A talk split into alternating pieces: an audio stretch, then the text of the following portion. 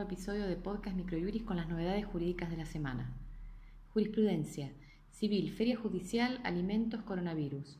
La Cámara Nacional de Apelaciones en lo Civil, Sala C, habilitó la Feria Judicial Extraordinaria dispuesta a raíz de la pandemia COVID-19 en el marco de un proceso de alimentos provisorios, debido a la situación de vulnerabilidad de la peticionante y la existencia de una denuncia de violencia familiar.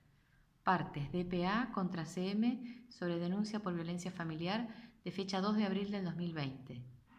Comercial, protección del consumidor, relación de consumo.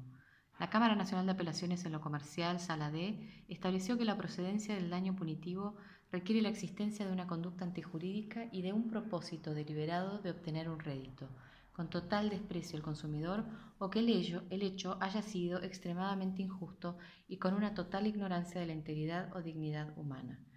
El fallo cuenta con cuadro de rubros indemnizatorios, las partes Bertaína Matías contra Compañía de Seguros La Mercantil Andina Sociedad Anónima sobre Ordinario, fecha 26 de septiembre del 2019. Salud, coronavirus, medidas cautelares, tratamiento médico en curso.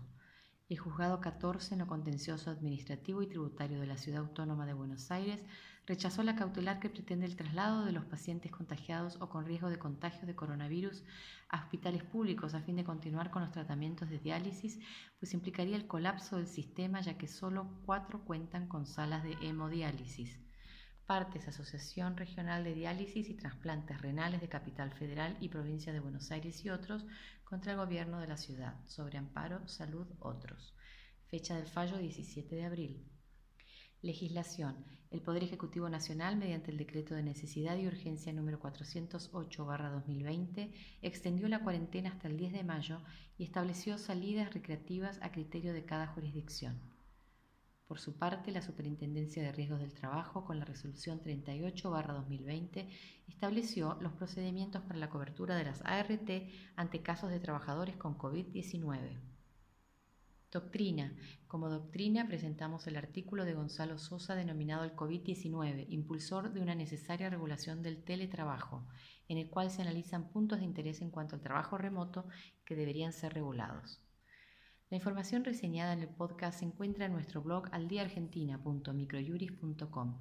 Para saber sobre nuestros servicios se pueden comunicar de 9 a 18 horas a través de nuestro número de WhatsApp 15 22 60 2006 o escribirnos a socios.ar.microjuris.com y consultarnos sobre promociones y planes de suscripción.